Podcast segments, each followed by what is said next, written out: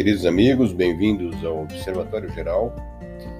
No momento em que todo o país se encontra aflito, uh, ao que vimos na sessão do parlamento que se discutiu transparência, já tivemos uma ruptura institucional, na verdade faz tempo, e a população está nas ruas, de onde não vai sair, porque não aceita o estado de coisas que se instalou no nosso país.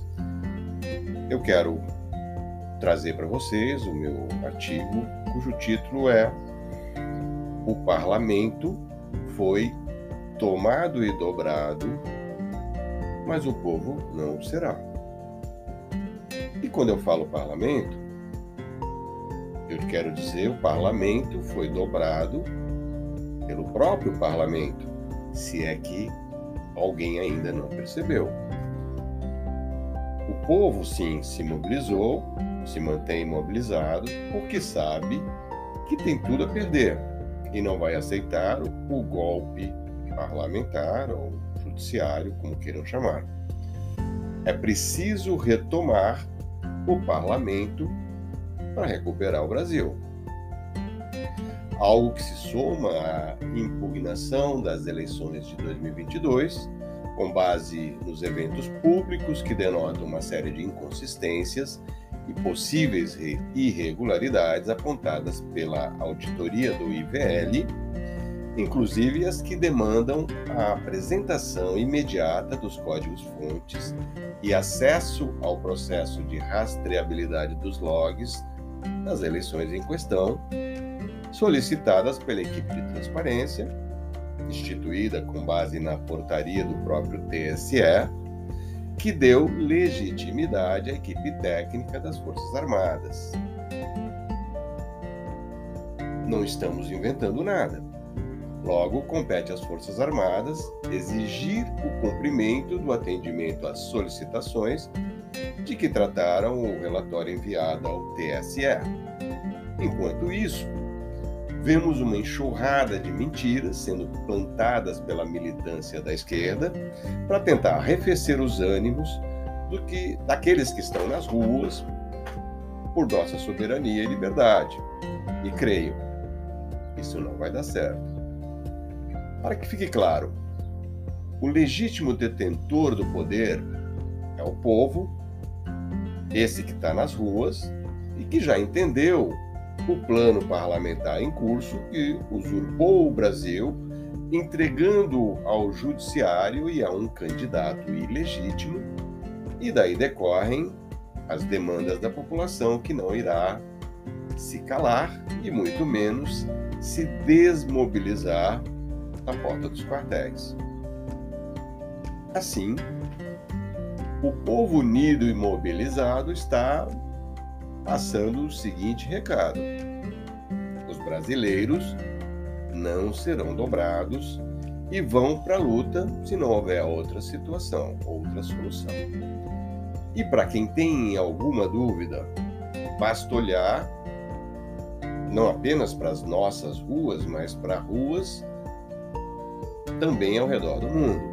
Sabemos que o risco às liberdades hoje é algo que assombra a toda a humanidade, no que já conhecemos como Agenda 2030 ou a chamada Nova Ordem Mundial, um movimento comunista que deseja se assenhorar do mundo e já vem sendo bem sucedido em alguns lugares até agora.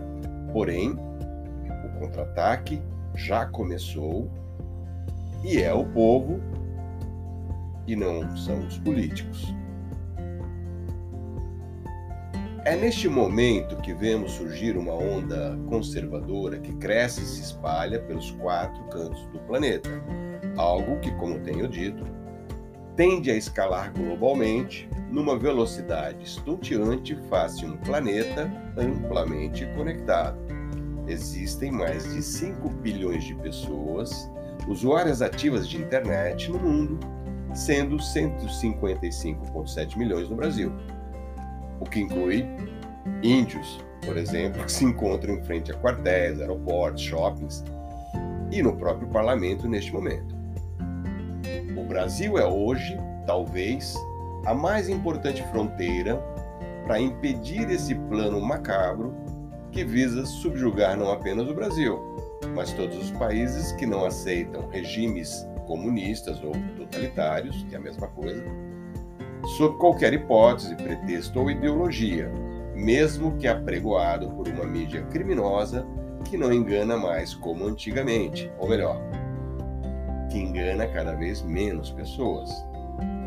Sabemos que por trás disso temos um sistema oligárquico que é global, com a presença também local, que envolve gigantes do setor financeiro, big techs, famílias poderosas, metacapitalistas, governos, organismos e instituições de controle, dentre outros, que, enfim, representam um establishment poderoso, mas não invencível, pois sua motivação principal é dinheiro, riqueza, poder e são focados em interesses próprios, pessoais ou setoriais, que não terão a força de se contrapor à coesão e o poder de uma aglutinação de um povo, agora muito mais consciente e com valores comuns como liberdade, soberania e o conjunto de outros valores conservadores que bem conhecemos.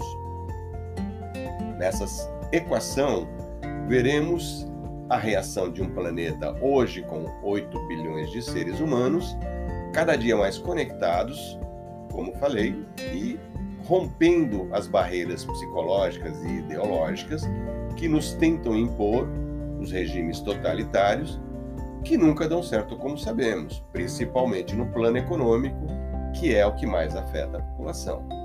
Podemos dizer que o Brasil é um ótimo exemplo de resistência para muitos outros países, algo que tem uma força que ainda nem foi testada pelo sistema, mas que o será de agora em diante, com repercussões assustadoramente imprevisíveis e que já estamos vendo.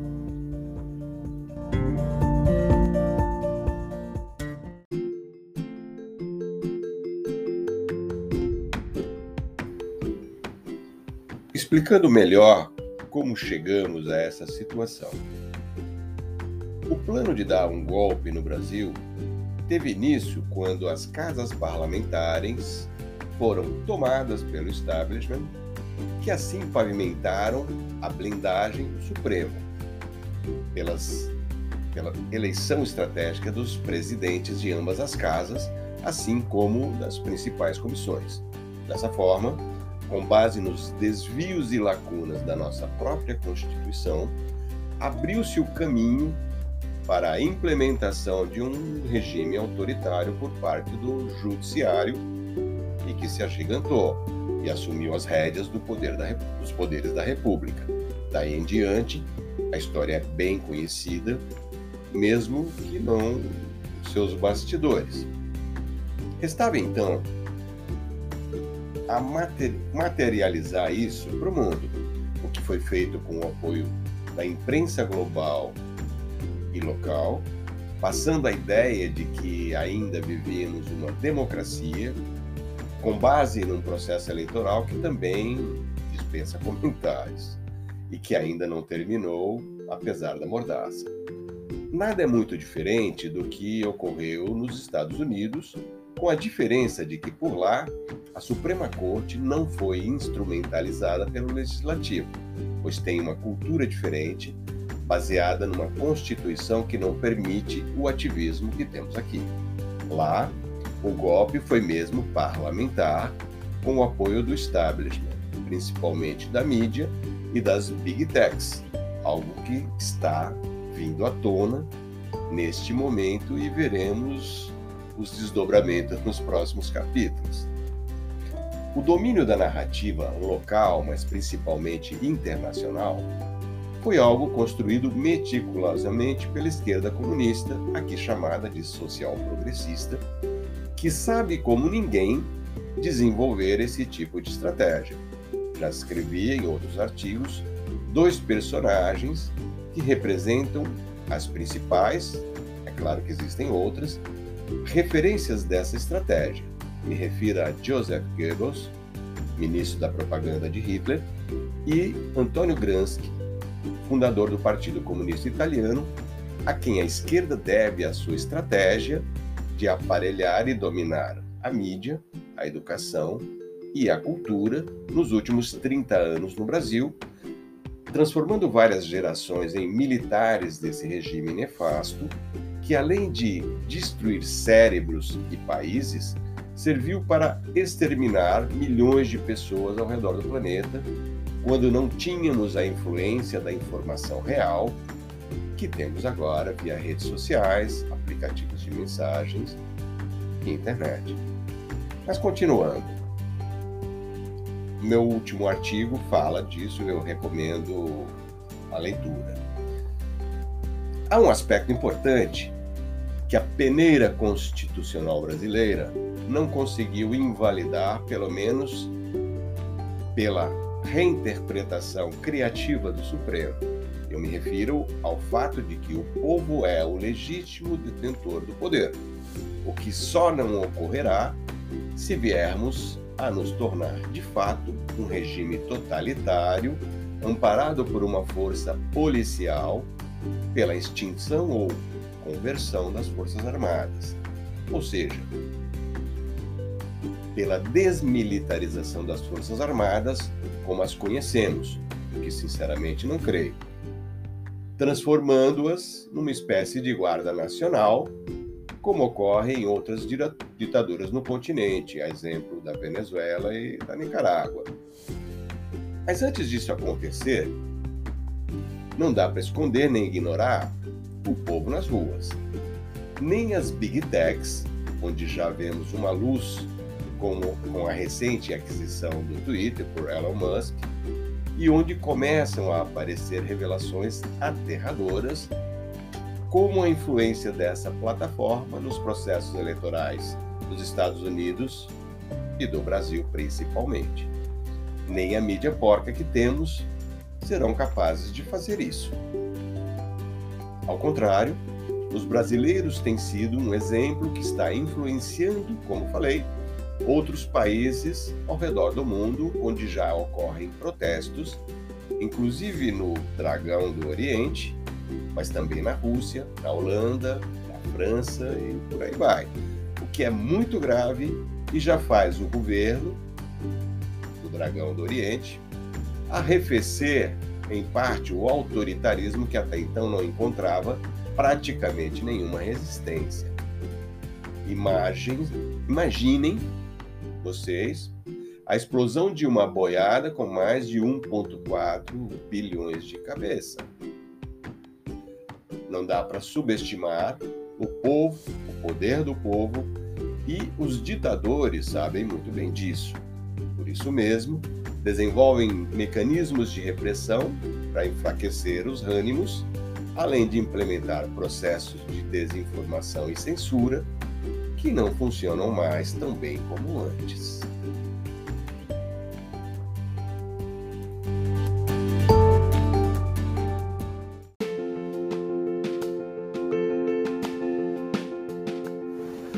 Mas ok, não entendeu o que está em curso? Deixa eu explicar melhor. O golpe no Brasil já foi dado, e sim, pelo parlamento pelos presidentes das casas políticas, principalmente, que criou as condições favoráveis para que o judiciário fizesse o que vem fazendo e o que já não é segredo para ninguém. Neste exato momento, senhor Renan Calheiros, que ostenta inúmeros processos criminais que vão sendo arquivados um a um pelo Supremo, deixando alguns na gaveta estrategicamente, propõe seria o pedido do Judiciário, no Senado e já contando com assinaturas suficientes para impor uma nova PEC. E virão outras, certamente. Que visa ampliar ainda mais os poderes do Supremo Tribunal Federal, o que na prática determina a materialização da ditadura do judiciário, de forma oficial, junto com a nova, ajustada lei de impeachment, coordenada por ninguém menos que o ministro Lewandowski, Lewandowski aquele mesmo que rasgou a Constituição para manter os direitos políticos da Dilma e eleger indiretamente o senhor Pacheco. Nada parece ser aleatório para quem sabe ligar os pontos. Ou seja, o golpe legislativo que foi dado em favor do judiciário prossegue, inclusive para legitimar as violações passadas, instrumentalizando o judiciário via PEC, projeto de emenda constitucional, ou seja, mais uma que se soma às 125 que já temos desde 1988, fazendo com que a nossa Constituição seja a cada dia mais uma ferramenta para a instalação de uma ditadura do judiciário, orquestrada em conluio com o legislativo e agora somando o executivo, algo que vai muito além do candidato que elegeram.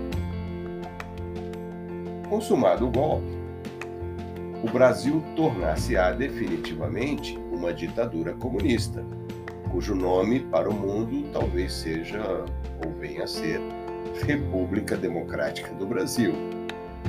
Em outras palavras, o golpe que está acontecendo bem na frente dos nossos olhos e implementado pelo parlamento brasileiro não se trata apenas da eleição para a presidência da República, que determina o fim da democracia no Brasil, e sim a reeleição dos atuais presidentes do parlamento, principalmente o Senado, que serviram para imobilizar e fechar o nosso legislativo, eliminando o sistema de freios e contrapesos e estendendo um tapete vermelho para o Supremo materializar o estado de exceção que testemunhamos e daí em diante tudo o mais que se seguiu para tomar o poder, que é diferente de ganhar as eleições, como falou o Zé Dirceu, foi mera consequência.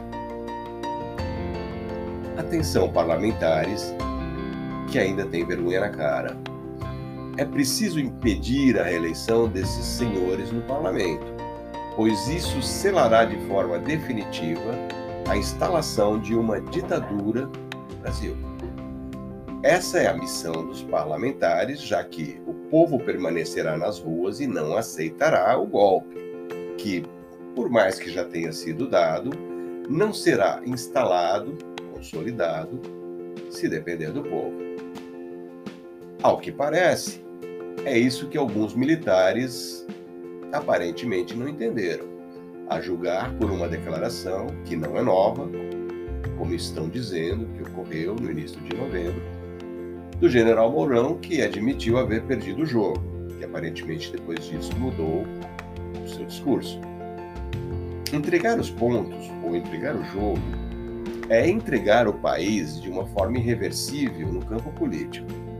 A partir disso, não haverá mais um parlamento me refiro aos parlamentares eleitos, pois aos senadores e deputados que resolverem se rebelar serão aplicadas as leis de exceção e os inquéritos do fim do mundo que estão abertos para ser para caçar mandatos, criminalizar e prender parlamentares por aspas quaisquer opiniões, palavras e votos.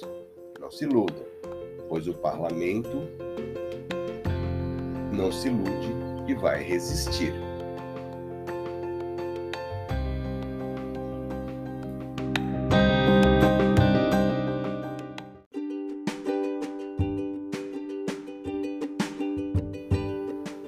Corrigindo, quis dizer que o povo não se ilude e vai resistir. Mas vamos ver a, o que vem a seguir e o que podemos esperar? A equipe de transição, na verdade, uma quadrilha que está sendo formada e que já conta com mais de 900 membros, também conhecida como Carreta Furacão, está com tudo preparado, tudo pronto para promover o que chamam de revogaço, e incontáveis outras maldades contra os brasileiros e contra o país. E é claro, caso isso interesse, para varrer do mapa a direita do Brasil. Ou alguém tem alguma ilusão sobre isso? Alguém em sã consciência acredita que a esquerda comunista é paz e amor? E que o amor venceu? E que não haverá revanche? Acorde. Alguém aí nas casernas acredita em democracia depois do que vimos, do que estamos vendo? Só se for a República Popular da China ou a República Popular da Coreia do Norte. Se não for feito nada para impedir, vão bater continência para a quadrilha e fazer parte da Guarda Nacional da República Democrática do Brasil. Rebatizada. Se a esquerda consolidar, materializar o golpe de Estado que estamos vendo ser dado bem na nossa cara, dias sombrios se vislumbram no horizonte e não é evitando conflitos que vamos preservar e consolidar a nossa democracia. Já sabemos o final desse filme macabro. A destituição da direita é apenas mais uma peça desse tabuleiro que visa facilitar o movimento legislativo para implementar um regime de exceção no Brasil, comandado em dobradinha pelo Judiciário e o Executivo e, nesse caso, o legislativo perde as suas funções constitucionais, pois é o que acontece em regimes totalitários. Quem tem dúvidas, basta olhar em volta no nosso continente. Ficou mais claro agora? Na medida em que discutimos as inconsistências das urnas que trouxeram a carreta furacão à cena dos crimes, vamos sendo assolados por uma enxurrada de fake news, como disse, plantadas pela esquerda e pela mídia criminosa para nos dispersar. Enquanto isso, o parlamento trabalha vertiginosamente para consolidar o golpe mortal aplicado ao Brasil. E a pergunta que não quer calar é: onde estão os parlamentares que foram eleitos pelo povo? Me refiro aos que têm mandato, principalmente, mas também aos que vão iniciar o seu no dia 1 de fevereiro em 2023, já que, dependendo do que acontecer no Brasil, não teremos mais um parlamento a partir do ano que vem, mesmo que tenhamos tido uma atuação vergonhosa entre 2018 e 2022. Porque não foi instituído nenhum processo por prevaricação dos presidentes das casas políticas entre 2018 e 2022? Vocês têm muito que explicar aos seus eleitores. Será que o Brasil vai caminhar para um conflito social grave pela omissão e cumplicidade do pior parlamento da nossa história? Um parlamento que poderíamos classificar em três grupos, qual sejam criminosos e corruptos, omissos e covardes, combativos, o menor dos três grupos. Deixo aqui meu apelo aos parlamentares indecisos, eventualmente aqueles que fazem parte do grupo dos omissos ou covardes até aqui, e aos combativos, para os quais reitero a necessidade de ações e não apenas esperneio. Estamos cansados disso.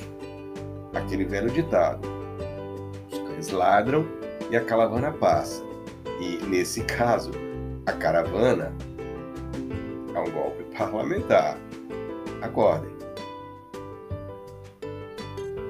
População deixa para a população, deixo a missão de enquadrar os parlamentares em seus devidos grupos. E se os candidatos para os quais confiaram seus votos não se enquadram no perfil de um Eduardo Girão do Senado ou de um Marcel Van Hatten da Câmara, para citar dois bons exemplos, é passado da hora de intimá-los a agir contra o golpe em fase de consolidação. Enquanto as milícias digitais da esquerda e o consórcio de mídia produzem uma imensa cortina de fumaça, o parlamento segue firme na sua missão de consolidar o golpe parlamentar, que vai implantar o totalitarismo no Brasil e que vai fatalmente desembocar numa revolução sem precedentes, já que a população não vai se contentar e acovardar, como tem ocorrido com muitos parlamentares que vergonhosamente estão omissos há cerca de quatro anos e assistem de camarote a nossa democracia ir pelo ralo. Para os incautos, quero reafirmar: somos brasileiros, não desistimos nunca e não vamos entregar o Brasil.